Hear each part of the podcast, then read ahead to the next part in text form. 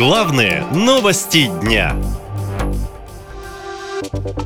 Что не так с кинжалом? Западная разведка раскритиковала самые лучшие ракеты России. Вообще вопрос к ракетам «Кинжал» у военных экспертов появились давно. А теперь их эффективность поставила под сомнение западная разведка. По словам аналитиков, ракеты, которые по документам могут летать со сверхзвуковой скоростью и уклоняться от современных систем ПВО, требуют доработки, говорит военный эксперт Олег Жданов. Кинжал может развивать гиперзвуковую скорость только на отдельных, на отдельных участках траектории. А так это баллистическая ракета сверхзвуковая, которая ну, примерно такая же, как и все остальные. Поэтому тут для Патриота особых, особых открытий и привилегий э, нету. Для России это полная фиаско, что кинжал был сбит комплексом Патриот. Впервые о появлении комплекса «Кинжал» Владимир Путин сообщил еще в 2018 году.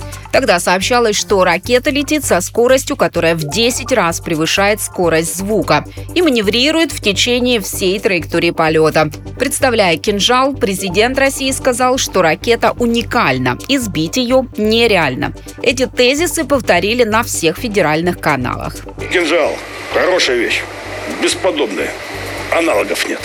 Применять кинжалы российская армия начала во время спецоперации на Украине. Но оказалось, что ракета не такая неуловимая, как изначально говорили.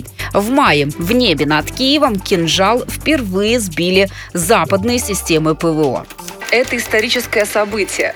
Впервые ВСУ удалось сбить российскую сверхзвуковую аэробаллистическую ракету X-47 «Кинжал» в ночь на 4 мая с помощью американского комплекса «Патриот». Тогда в интернете распространили видео поврежденной ракеты. Однако в Минобороны России этого не признали. И до сих пор уверяют, что в мире аналогов ракеты нет.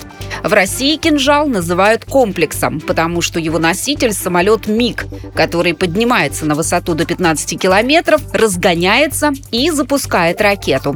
Теперь такие МиГи будут патрулировать Черное море, говорит Владимир Путин. По моему поручению военно-воздушные силы, военно-космические силы России э, начинают э, на постоянной основе э, патрулирование э, в нейтральной зоне э, воздушного пространства над Черным морем. Э, и э, наши самолеты МиГ-31 вооружены комплексами «Кинжал». Но такое решение небезопасно для самих самолетов, считает военный эксперт Александр Коваленко. Нагрузка на силовые агрегаты и израсходование ресурсов самих самолетов будет увеличена в разы поскольку МиГ-31, во-первых, это самолет, который не производится уже почти 30 лет на территории Российской Федерации и не будет производиться, потому что это производство попросту уже отсутствует, отсутствует и э, его восстановить невозможно. И э, эти самолеты испытывают большие проблемы с обслуживанием и ремонтом. У них очень высокий износ.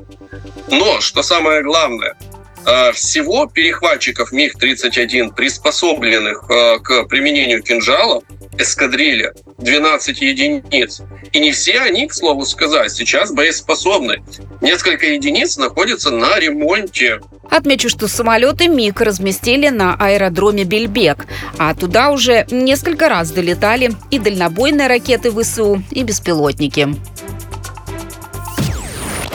Наша лента. Веселим, сообщаем, удивляем.